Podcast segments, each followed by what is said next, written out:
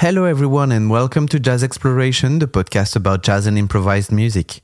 For this new episode, I have the privilege and pleasure of talking to Zach Brock, Bob Lanzetti, and Keita Ogawa that are presenting their new trio, a six handed sonic democracy dedicated to spreading harmony through improvisation. It is just after that.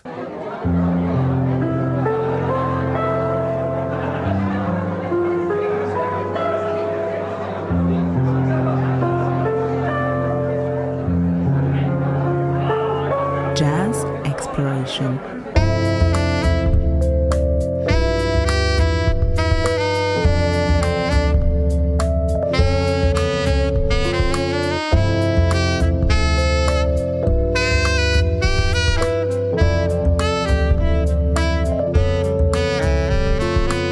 Hello, guys. Hello. Hi. Welcome on the podcast. So we are a, a lot around the table today. Uh, I think it's the most people I've had in the interview. So that's cool. So around the table, there is uh, Zach Brock, Bob Lanzetti, and Keita Ogawa. Hello. Hi.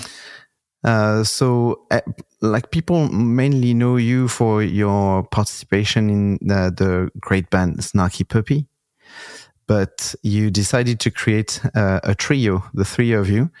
Um, can you tell us uh, a bit more about uh, this trio, how everything started for you? How did you had this idea that maybe you could do something, uh, the three of you together?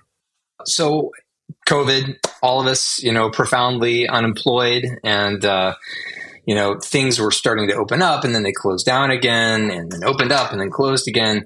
And uh, Bob was uh, staying with uh, some of his family in New Jersey, and I, I was here in New Jersey where I am now, and we were just kind of going crazy and looking for something that we could do. And we started, Bob and I started playing some duo gigs, just violin and guitar. We were doing these gigs where we would play out in a parking lot, you know, in the freezing cold, really far away from lots of people and stuff like that. And uh, uh, this continued. We ended up actually booking a gig where a promoter signed signed us up to play, and then uh, like a, a, few months before uh, the concert, or like a month before, he said, "Well, this is okay, but you have to have a drummer." And I I kind of wanted to be somebody from Snarky Puppy, and we we had already you know agreed upon a budget and everything like that, and we're like, what? You know, because like if you want a drummer, you know, then you want to, you probably want a bass player too. So, okay, now, now the budget is completely blown. And also we haven't played with anybody for a year and a half or whatever. We, you know, we don't know. Um, but we just started thinking outside the box and immediately thought of Keita. We were just like, well, what if we just got one person? Like, who's the one person that could create the kind of sound that would you know make a violin and a guitar sound like a full band and soundscape and have bass information and all this other stuff. And Keita you know immediately came to mind. And so uh, that's how the band started. And yeah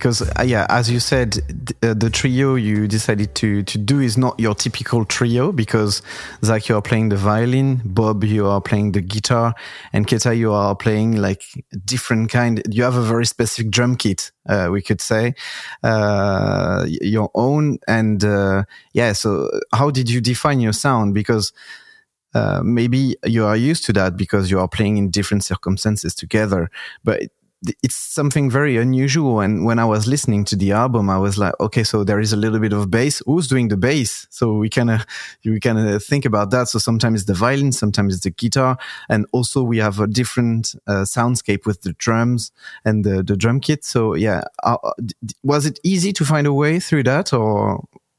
So when I, it's kind of interesting time when I, um, you know, uh, when I was asked about this project, um, I mean, we ne- we none of us, you know, think we're going to do as a band and continue. I, we so kind of it's kind of you know we thought it's gonna be fun just for the moment and you know do some gigs and little mini tours and stuff. But like the, at the same time, it was like kind of challenging doing uh, you know trio without a bass for me, uh, it's kind of interesting because kind of similar time I was doing not only this trio, I was doing a couple different group also doing without a bass. I don't know what was going on. I guess uh, you know so. It was interesting time, but the music was completely different each group. So I was kind of had to kind of figure it out, you know, sonically and uh, physically, and uh, you know, um, to fit in the music and also comfortable comfortable enough to play. And uh, but no bass playing with without bass for me, uh, I have to think about uh, to cover the low end. You know, even I'm not playing the bass line, but I have to still I still have to cover the bass like a low end bass, um, you know, territory. Mm-hmm and uh, also I I'm I was thinking to kind of like also the texture. I don't want it to like a typical bass drum. If I play bass drum, uh, then I kind of miss bass, you know. So I was looking something kind of kind of subtle, low end, but also round, you know. So kind of like hard to identify what is this you know? There's yeah. something low end going on but it's not bass drum but like you know. So some kind of like i had a i had something in my mind you know playing without a bass. So then i put the kind of on the recording i put kind of dark low end drums which kind of you know fit perfect. For the gig it's a different story but you know for the recording actually i put either one and it I, actually works you know and then other stuff is kind of whatever. But you know, yeah. and then other other people, uh, Zach and Zach and Bob comes up, come up some you know bass kind of like you know sharing bass line and stuff with whoever doing whatever you know some stuff the solo or whatever you know. Mm. Yeah, Zach Zach is often playing like a a six string violin too, so it has a much lower range than like a regular four string violin.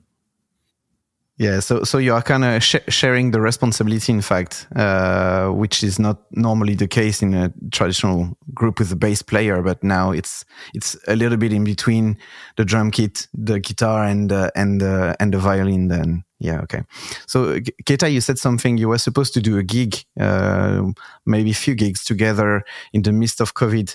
But what made you all decide we like oh, okay, that's actually a good idea. It's working well. So we, we are going to do like a, a much more uh, settled group with an album and a recording and something a bit more official. Let's say it this way. Um, yeah, we were just kind of doing, you know, some, we did uh, some couple tours, like mini tours and gigs and uh, playing the city. And uh, I think we all, three of us, felt same way. You know, it's kind of fun playing and you know no bass but it's kind of more have a freedom. And uh, definitely different than uh, playing with snarky puppy because it's a big group but just is three of us and it's kind of easy to you know um, you know play and then travel and stuff. So we, and then we kind of came up come nice tunes and stuff. So we were just like okay why don't we kind of you know keep going and maybe bob i think bob you know, said it. Let's make an album and see what happens. Stuff like that. I guess, Bob. Yeah, I feel like after like the first time we all three of us played together, it just felt like a band right away. You know, I was like, this feels like it could be a real thing. You know, let's like see what we can do. So you know, then we started writing a bit and you know just booked the date. And uh, so you you've done the, this album that have been has been released released sorry in November 2023 called Drawing Song, which is the, the name of a, a, a, track on the record. Um, we can see uh, I don't know if uh, it has been made at the same time, but we can see videos of uh, the recording session on internet of some of those songs. It was actually made at the same time. That that is the actual record. That's the sausage being made. Yeah. Wow. Yeah. It's uh, it's it's tricky to to plan a video and a recording at the same time. So well done for that. And it's cool for us because we can feel the atmosphere of the of the studio. So you did that at, at Bunker Studio in in New York. Uh, uh, it's a very democratic process, as I can see, because each of you uh, did two songs on the album that contain uh, six tracks in total. Um, you are uh, putting a lot of um, comment about that. You are describing who, who's done this, who's done that. Was it something important for you to be able to split all the responsibilities, not just the bass, in the creation of this record? I think so. I, th- I think that, you know, as you said, a lot of people are used to seeing our names associated with Snarky Puppy. Of course, the three of us also have been doing things since before Snarky Puppy and also all the time during Snarky Puppy. And I think it's, you know, I think that we just decided, you know, early on that the best thing is just to keep things, you know, equal so that there's, there's no misunderstanding, you know, about, you know, what's going on here. I mean, you know, Keita could go off and, and play a million solo gigs, you know, if he, if he wanted to and uh, you know, it's uh, the the thing about having having a group. I mean, I'll just say I'll, I'll just say for myself. Also, I've been I've been playing in different bands, and especially that kind of strangely, what what would you say, polymusical, polymusical amory is sort of the uh, the way of of the jazz group. You know, probably around the world because a lot of the creative music that we do is not necessarily um, big commercial music you know? So we you know a lot of the stuff that we do is not making a ton of money. So then we have to be involved in a lot of different projects. We can't just you know be in like one band even snarky puppy you know? Um, it doesn't doesn't make a living uh, in, in this world for for too many people. So it's it's important to I think yeah, just sort of define what's going on there, and uh, I think sharing this band equally. Um, I've done actually the first band that I ever played in was this collective thing that started out in Chicago. It actually started off as the guitar player's band, and then he did his debut album, and then he sort of opened it up as a collective.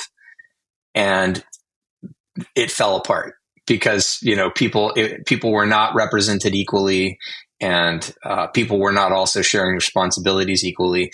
So you know i have been through that process and you know have seen i mean i was much much younger then but um yeah i mean and also i'll just say for myself that it was through this group even though i've known keita for keita how long have we known each other? I mean for a uh, while yeah, uh, I'm sure more than 10. Yeah, more than 10 years. And it wasn't until last year or the year before that that I knew about Keita as a composer. I just knew about Keita as this amazing player um, and a decently nice person.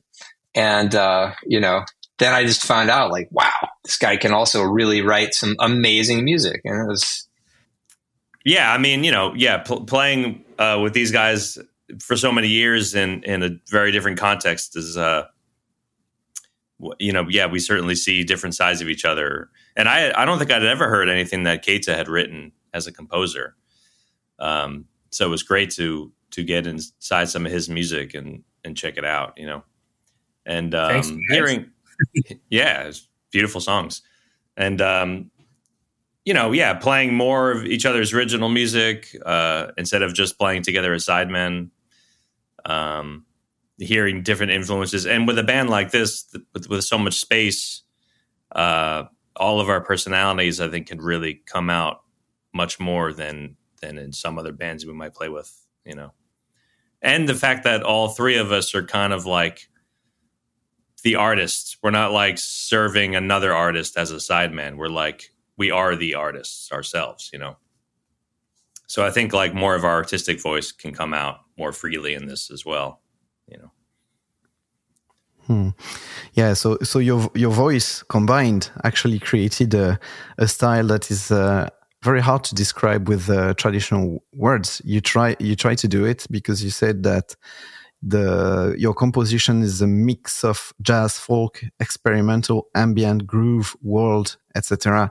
What I what I liked also about the description is that you put an emphasis on composition that feature improvisation. So it it means that the live experience is the main thing, if I hear it well. Um, so yeah, because you, you said it that the group has been created for for the the purpose of live gigs, and then you try to do an, an album together. So how important is live uh, music and live experience for you? Man, well, for me, I'll just say that live music represents basically the only way that I'm able to make money and live as a musician. Period. I mean, you know, if I, I I I make so few dollars uh, every year, even with royalties from every project and everything all put together, that's you know, not enough to take people out for a bunch of good parties, let alone, you know, have a, a family and, you know, live. Live music is everything. That's why uh, the the whole experience with COVID, I think, was so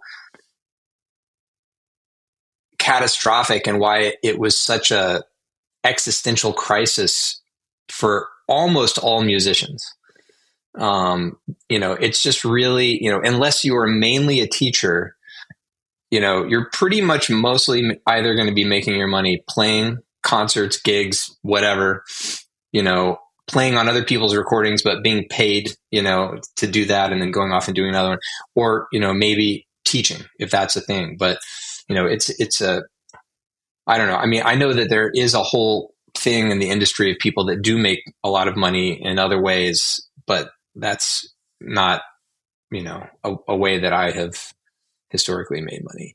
Um, but also, it's not about money really. I didn't become a musician. I didn't want to become a, a professional touring performing musician to sit in a recording studio. Um, I love it, and as I have gotten older and gotten more experience, I've grown to love the recording process more and more. But to me, there is nothing that can substitute for the magical thing that happens between a performer and an audience. Not just for me and the way that I feel when I play, but all of my peak experiences in music have happened that way. I've had great experiences listening to music in headphones and stuff like that, but it's not even close to the same realm for me as being in a concert hall with somebody doing something so um, unbelievable and transcendent that it marks me for life. And you know, I may never get there, but I will always be chasing that. And that's why it's one of the main reasons, if not the main reason, that I play music. Uh, did you think about uh, maybe at some point ch changing career during COVID? Was it an option for you? Not for me. um, yeah, I mean, you know, first of all, I don't think there's everything anything else that I can do. number one, but you know, number two, like it would have had to have gone. I mean, I love being a musician. I love playing. I love recording. I've been doing producing more. I love that. It would have taken a lot more uh, for me to stop. You know, mm. even though it was a challenge. You know, I had no intentions on stopping. Going back to what Zach was saying before, yeah, I, I love playing live too. I, I agree with everything he was saying about that. To me, I mean, like, eh, I, I like recording for me, recording feels like a totally different thing than playing live. I I I, uh, I love like thinking of recording and playing live as completely separate. You know, like like uh like for me personally, I don't really like like soloing in the studio so much, but I, I love like creating like layers of of parts with guitars and, and other things as well. And then live, I like it being a totally different thing and letting it be much more open and a lot of improvising and stuff. So, I, I mean, I really like to try and uh, use each medium uh, to to the best uh, advantage that I can think of. You know.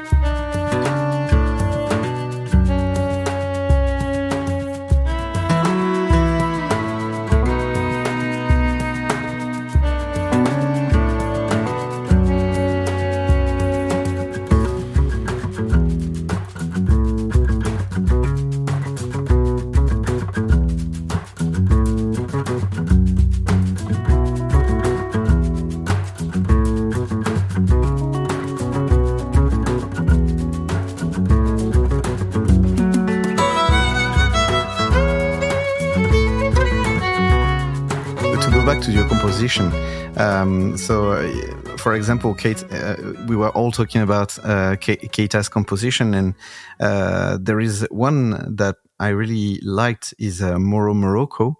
But um, also, what I liked is uh, the little explanation you gave about uh, how, well the title first of all, and the way you composed it based on a personal experience you had in Morocco. Can you tell us a bit more about the the title first and what you lived in Morocco.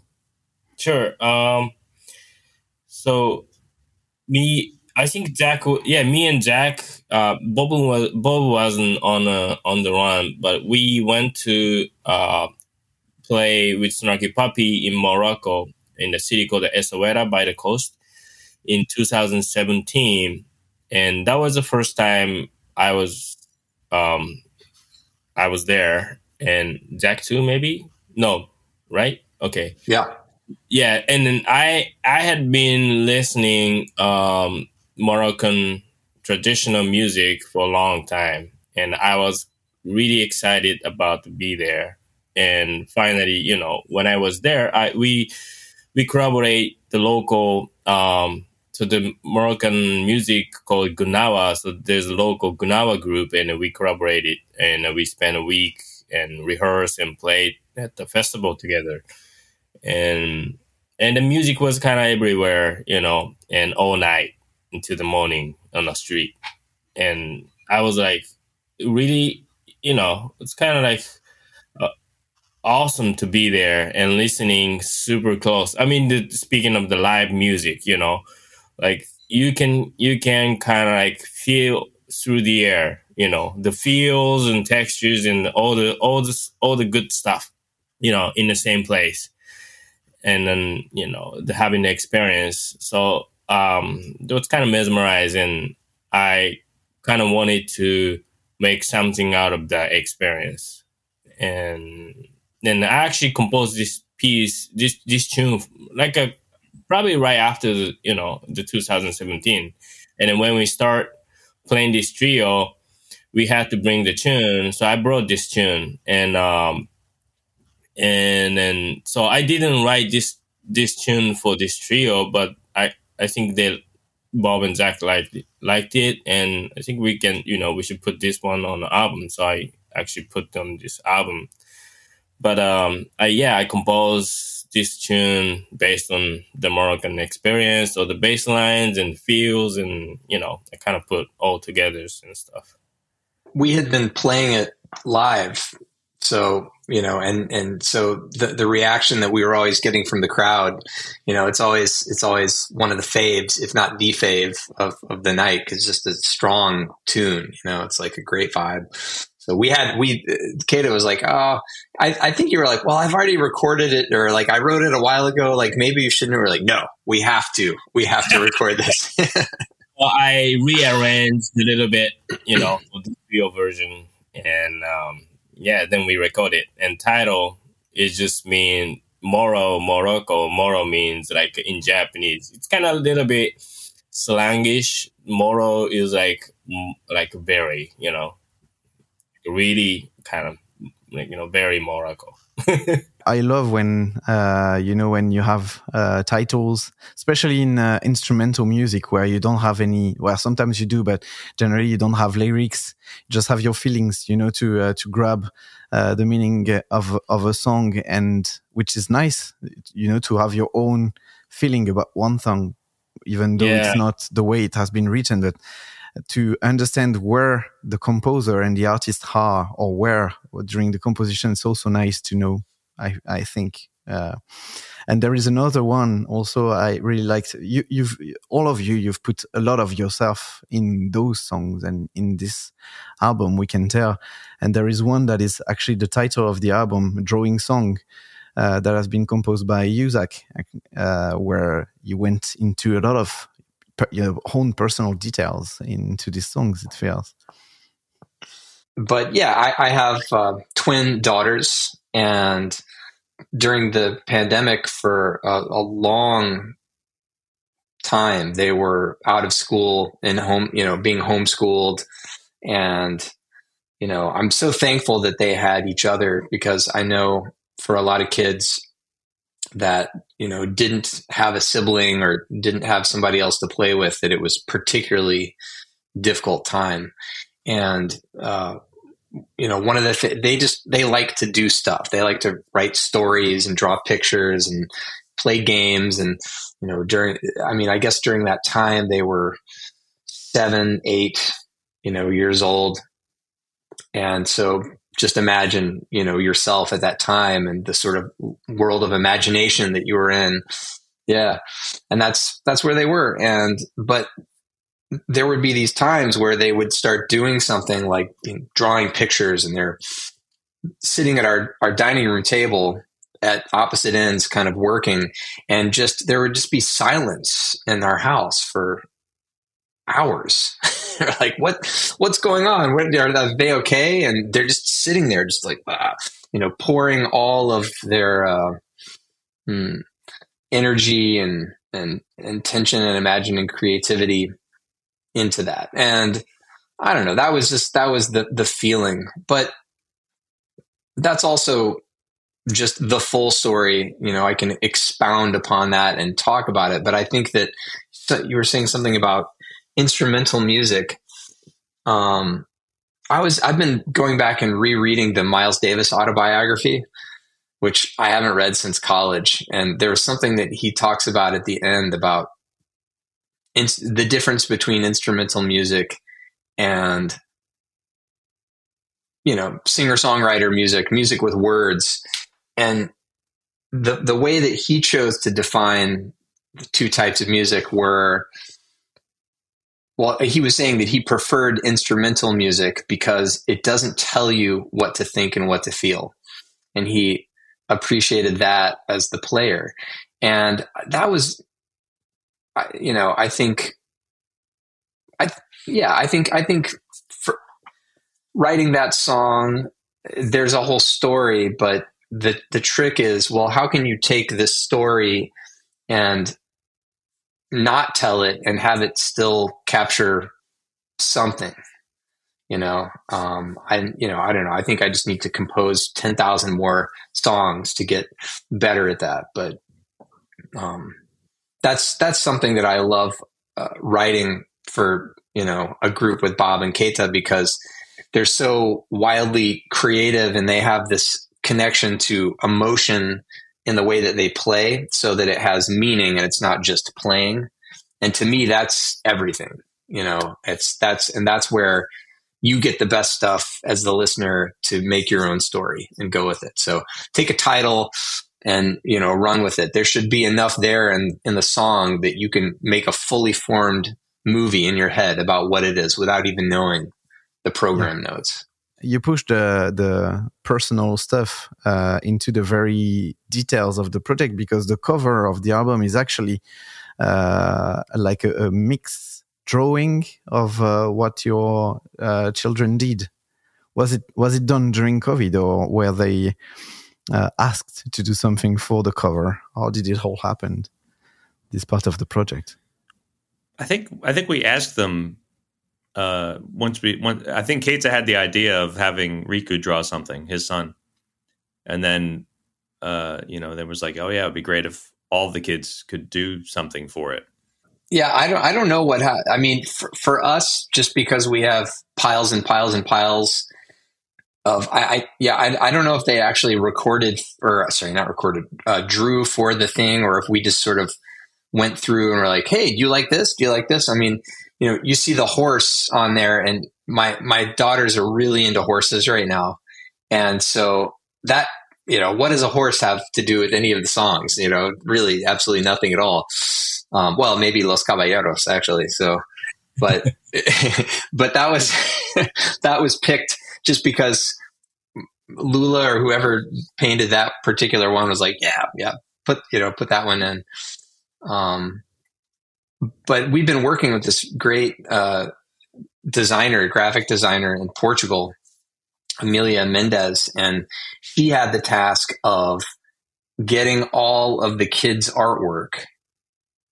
Um, Reagan's script, it's uh, Bob's girlfriend's daughter, and Keita's son, Riku, and my daughters, Alul and Sadie. How do you create a composite artwork where all the kids feel seen where they think it's fair. we had so many different versions. I mean, Emilio had to work so hard on yeah. this. I, it's incredible what she came up with because it was like, nope, nope, nope. oh, Sadie feels like she can't. This isn't being seen. Oh, now Lula. Yeah, right. it was tough. Yeah, but that's funny because it it it it feels like this is the entire. Um, this is the entire idea of the whole project is how everyone uh, one way or another is seen understood uh, appreciated for what they do what the, their own thing is. And that's very interesting about the, this project the whole story behind. And it feels that it's also pretty much fair for an improvised mu- music uh, album because generally when you traditionally improvise, there is also always most of the time, uh, you know, a short period of time dedicated to one person playing one instrument. Well, for Snarky Puppy, it's not always the case because you are so many on the on the stage. But generally, in traditional jazz group, for example, like a trio or quartet, there is also always like one time for each musicians and yeah it feels that it runs through all the throughout the whole process of this uh, project it's very cool we were talking about live music. So how do you adapt those compositions because there are overdubs obviously. The reason also because the, the reason why we feel that this music is very full is because you had the opportunity in studio to overdub and do different layers and stuff like that. So you are just the three of you playing, but sometimes we are hearing uh, many tracks uh, stack one onto uh, onto uh, uh, each other. Um, so it's it's a full thing. So how can you reproduce that? Just the three of you live? Are you u- using loops? Are you using tools to help you reproduce that live? I I think that um, I think that the trick partially is not trying to necessarily reproduce all of that live. Um, you know, I think I think in the studio we tried to fill it out with the overdubs and everything, and and then playing live. There's essential things in each composition, maybe a melody and chords or or a bass line, uh, and as long as those are covered, then a lot of the other stuff is just sort of orchestration that you can sort of cut away, you know. Um, so as long as like you're playing like the most essential parts of the composition itself, then I think that it will still speak. and then it does, and then that frees you up to alter things in a way that you might not in the studio through improvising and, and things like that. So um, yeah, I think, and I think that's kind of the the main approach. Yeah, for the the recording, I mean, essentially, we did do a live recording. You know, the the it's it's not like we were sort of building the songs up over a long period of time. You know, like a like maybe a rock band in the days of yore. We basically went in and did a, a live jazz recording. You know, where where we just said, okay, we got to get these tracks done before six o'clock, and did that, and then uh, you know the overdubs some of them happened in the studio and then some of them happened at our home studios afterwards that we flew in for the mix but you know if there is kind of more of a live sound to the record i would say that's why because you know and and we had been uh, playing these songs in our live gigs thinking about okay well we're going into the studio in when was that? January did we go in it last january? I think so. Yeah. Wow. Yeah. Yeah. So yeah we were we were thinking about that um i you know it, it's that's weird too like to play playing live. I don't know how you guys feel about this but it's interesting how you know you can go to a live concert and you could see a guitar player playing with a drummer and the guitar player could just be playing a riff you know just a single note heavy repetitive thing and it would it would be enough whereas then you translate that to the recording and you listen to that and you're like okay now what happens and it's it's just you know not so you know maybe that's why when we strip away some of the layers that are you know definitely do make the recording a better recording you don't miss it as much live because you know you just i don't know the power of live performance Yeah. And- IMO.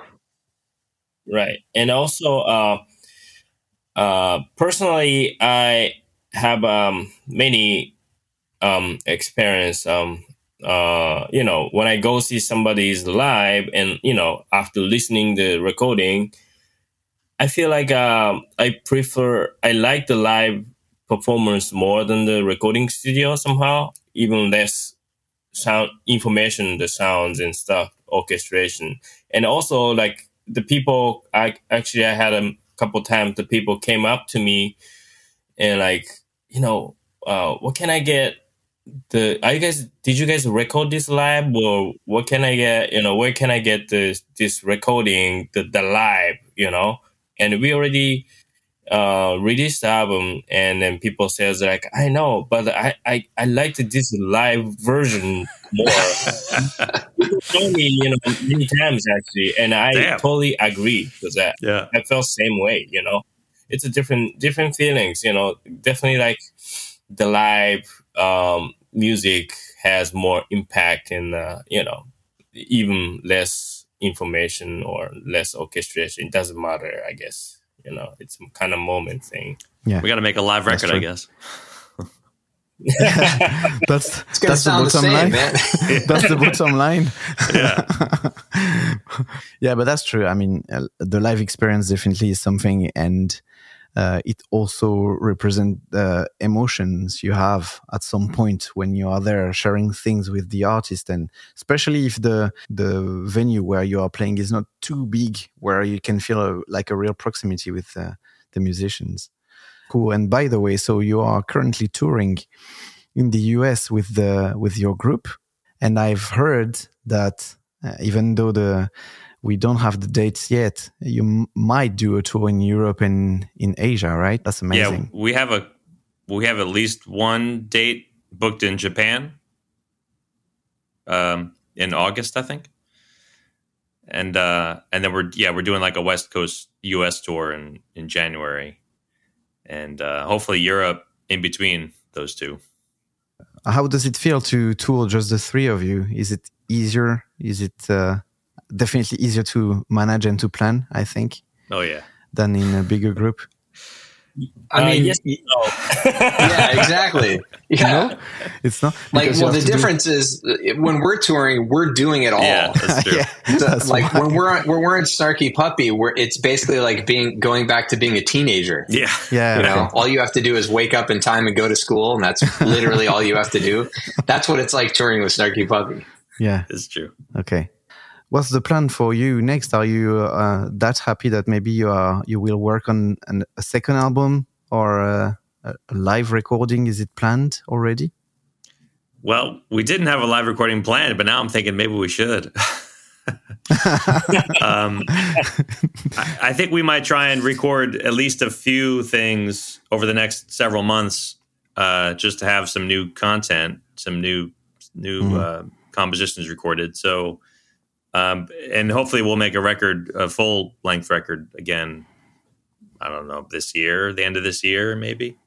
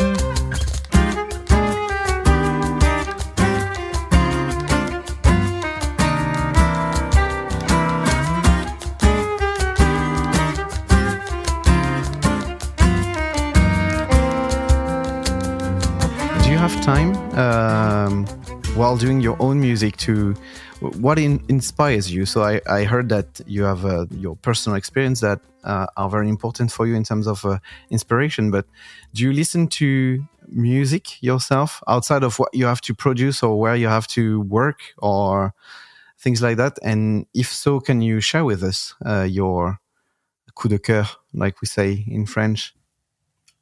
Yeah, yeah. Uh, I mean, I I use certain platform to listen to music.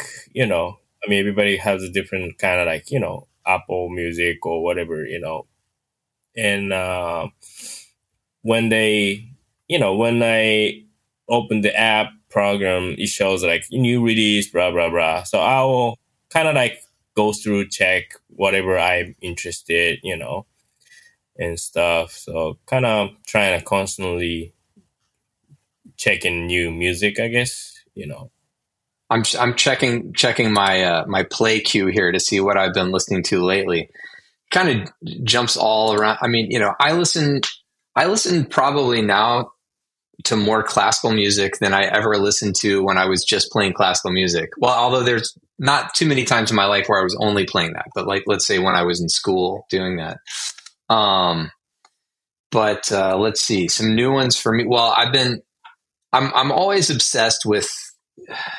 I get obsessed about things and then I kind of get on them for a while. Uh, I've recently discovered this kind of glam rock band that's been around for 20 years uh, from England called The Darkness, and uh, I just I, I love them, and I've been I've been listening to tons of like glam rock heavy metal. Um, but I've also for the past few years, um, I, I played on a concert once with uh, Joan Wasser, known as Joan as Policewoman and I just really, really love her stuff. And I'm coming back around to listening to her records again, leading me into going back and checking out that one great record by Jeff Buckley. Um, um, I'm always listening to lots of classic and current jazz. So, like, Keita was saying, sometimes I'll just go on the, you know, I'll, I'll go on uh, Apple Music or something and just check out some new releases because there's so much stuff coming out all the time. Um, I'm always surprised. Um, but uh, one of my daughters just recently picked up the trumpet and I've been going back in and listening to a lot of stuff that my dad lo- loved and listened to a lot. So I've been on this Chet Baker kick, you know, and just you know listening to all these Chet Baker records. It's I don't know. That's now I'm just telling you stuff that I listen to. Let's see. What's a hot thing? What's like a hot thing I've been listening to? Hmm. Oh, I can't tell you. I can't look at my phone because my phone is my camera, so I can't look at my. that's the that's the downside of it. yeah. what about you, uh, Bob? Uh, I don't. I I should. I need to listen more to new stuff. That's that's one thing I know for sure. Um, the last two things I listened to were uh, some Lester Young record that I have uh, with Nat King Cole and Buddy Rich and Rachmaninoff's third piano concerto. Those are the last two things I listened to. Um, uh, the, actually, a couple days ago, uh, what I can't I don't pronounce his last name. Ambrose Akam. Oh, yeah, I, yeah, I listened to that. Without the bass, he's got a new record, a new tree, uh, bassless record actually with um, Bill Frisell and I don't even know who the drummer is actually, but yeah, right. And uh, there's some stuff on there that I really liked. Um, but yeah, I, I'm like I need to li- I need to force myself to listen to new stuff more. I know that's my problem. I mean, it, yeah, I don't know if you need to force it. If it, you need to feel it. yeah, don't force yourself. There's so much, tons of old stuff that I love. So I yeah. don't know. I just keep going back, I guess yeah, but that's the thing with the with the music, and that's the the good thing and the bad thing at the moment is with streaming, you have access to so many good uh, artists and song, and it's like it's a never ending story, and you don't really have the, the time and to put all the effort to put to uh, to discover everything and everyone, and so yeah, we are kind of like uh, floated by good music. So yeah. I've listened lately. I've listened also to uh, some of your co Snarky Puppy guy that also released an album. Chris Bullock, his uh, his album mm-hmm. is also cool. Yeah, it's awesome. Definitely. Yeah. Yeah. Yeah. sorry, to- totally forgot to mention that. Sorry, guys. Like, I, I totally. Uh, it's fine. I didn't do like, it on if, purpose. no, no. If like you know, uh, definitely Chris's record. I've I've been listening to a lot since it came out, um, another one that I, I really wore out, and actually I've been transcribing little bits of it. It was the record that uh, Jay put out, the Jay Jennings uh, Volume Two, or I can't remember what it's called. It's just like straight bebop, um, and it's so fantastic. Um, and uh, gosh, yeah, I, it's it's as you were saying, Thomas. There's so much music coming out all the time that it's also it, it, sort of washes over you. I mean, I remember when I was a kid or like when I was a teenager and discovering music that it would be a couple of things a year. You know, I remember the year that I discovered Jimi Hendrix and that was just all I listened to. And there was only just a few records to listen to, you know. I wasn't even listening to any of the pop music that was coming out or whatever. Just be like, oh, it's Jimi Hendrix this year, or like, oh, it's the Beatles this year, or you know, oh, it's it's going to be Sonny Rollins this year. Um, now there's just so much going on. Mm.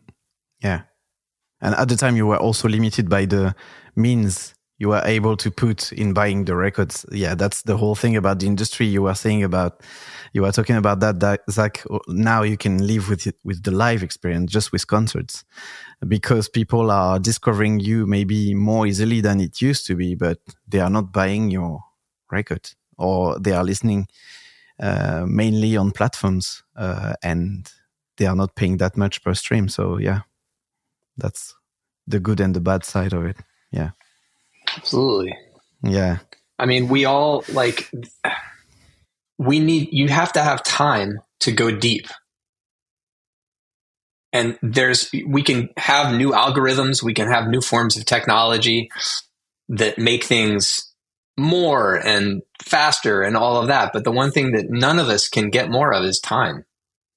It's just not possible. And I do worry or not worry, but sometimes I, you know, I wish that I could you know, it was easier for me to restrict myself and it's like, oh yeah, Bob mentioned this one guitar player. I'm just going to go listen to that person's stuff for six months, you know, and uh, I, I can only find this one record of theirs. So I'm just going to listen to that one record over and over and over for six months. Uh, I was going to say, yeah, it was interesting when we were young because, like, you know, you'd save up your money and buy a record and be like, well, I'm not going to have money to buy another record for like six months. So hopefully I'll like this, you know. And then even if you didn't, you might listen to it several times. And then you might start to like it. Whereas now you probably wouldn't listen yes. to it again, you know. Yeah, and and do you remember like listening to a record where I mean, I remember listening to, you know, even great Jimi Hendrix records or great, you know, things that are iconic, you know, great whatever, you know, records where there there might be a track or there might be a part of something or a part of a vocal or a part of some part that I didn't like that just kind of every time I heard it it bugged me a little bit. You know what I mean?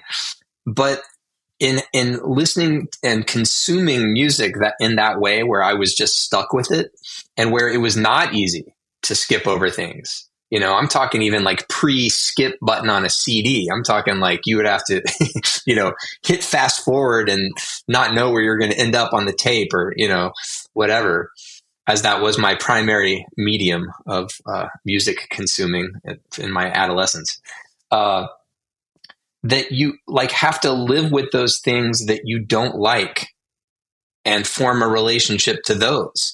And I feel like that, I feel like that taught me a lot about music. Um, number one, and about what I like and don't like. And number two, it also later on, it, it you know, it, I see it now many, many, many years later in the perspective of how I would never want that one thing to be changed ever. You know, that, that one mole or that one wart of that song that now I, I look at it and I love it all the more for that. I wouldn't want to change it for anything. Um, and I wonder if now, when everything is just sort of, you know, streamed for free, that you know, if I, if me as an adolescent, if I was experiencing music for the first time in that way, if it wouldn't just be a little too easy for me to just be like, let skip, let skip, skip, you know just to find the thing that's completely homogenized and free of any any texture or you know any any blemish you know just go for that. I like that. Smooth and creamy. Smooth and creamy. Ah vanilla. Like smooth and creamy vanilla. That's all i want. Vanilla oat milk and uh, yeah and what what time do you have left? Because now you are like planning your tour. You are doing a lot of things by yourself for your own creativity for your own time wandering around your instruments. Do you still have that time? I mean it seems that Zack, you didn't have that time for, on your six strings violin for quite a while, but what are you trying to say? Uh, no, because you told us uh, it was not in tune yeah, since yeah, the recording. So. yeah, I, no, I, I, was joking a little bit, but it has. I, I oftentimes only, as Bob and Keita will tell you, it takes me a couple of gigs to remember where all the notes are for sure. I'm still not sure that I know where all the notes are, but I mean, I, I, try to make time every day to like play guitar just for me. You know, just even if it's just like 30 minutes, even if even if I'm swamped with a lot of stuff, I'll try and get it in. Just improvise a little bit or play a jazz tune or something just to keep that connection going. But yeah, it does get hard uh, when you have a lot of other things going on. I've been keeping this streak. This uh, I've got this practice streak going on, um, where I I just decided a weird personal experiment would be, um, okay, what do I count as a significant or, or not significant, but what do I count as, uh, you know, have I played my instrument today? You know, like, does it count if I just pull it out of the case and strum the strings and go, ah, and, you know, does that count? Or, you know, what does it constitute? And I made up this little game for myself. Is the only thing I've ever done in my life like this, where I defined practicing my instrument as approaching my instrument and going for one thing that has been eluding me, bugging me, or fascinating me, but no no time constraints. So it's not like oh you have to play for at least ten minutes or whatever. You know, if it's if it's if it's real, then it could be as short as you know a, a few minutes. Although we know that things when you're enjoying it end up in hours if you've got them. But this is hard to do when we travel. You know, sometimes you're just in airports all day. I'm not one of those people that's comfortable pulling out my instrument in the terminal and, you know, just practicing out of tune slow scales or whatever.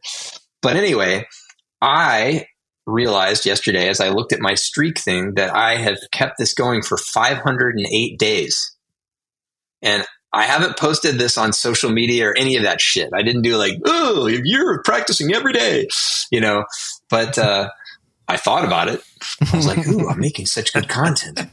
But I, you know, I, it, at first I just thought, well, this is just a very weird personal thing for me that is, you know, I, I don't know if this even has any value, but I did start to notice something after the year mark where there was even on days when if I had to jump into a performance or a lesson or whatever it was that I was doing, that my connection to my instrument was there no matter how you know even if i wasn't really warmed up or whatever it, it, something shifted and I, I, would definitely say for anybody out there uh, you know who plays an instrument um, i think that something like this it, it is worthwhile. It, you know, I think that you might get something out of it. Thank you very much, guys, for your time. Um, Thank you. Good. good Thank you. Uh, enjoy your time uh, touring and playing uh, with this beautiful project. I will uh, put in the comments all the details for your website, for the videos of also you've done in studio and also outside because I've seen a few videos of uh, you playing uh, live gigs where we can understand what you are talking about about the space you have for improvisation in those conditions and that's very cool to to see and also for people to come and see your gigs and I hope that I will be able to see you in Europe soon. Yes. Yeah. Yes. So. Thank you very Absolutely. much and amazing project. I actually loved every bit of it. We're not going to go through all the tracks. Uh, it could be a bit uh, long for uh, the interview, but all of them are amazing. And yeah, it's a different landscape every time. Hmm. Thank you. Cool. Thank you. Thanks, Thomas. Thank you for listening to Jazz Exploration. If you want to know more about the podcast, you can find us on Instagram and Facebook. Do not forget to subscribe, leave a comment, and share. See you soon. I'm leaving you with Snow Claw from Brock Lanzetti Ogawa's first album, Drawing Songs.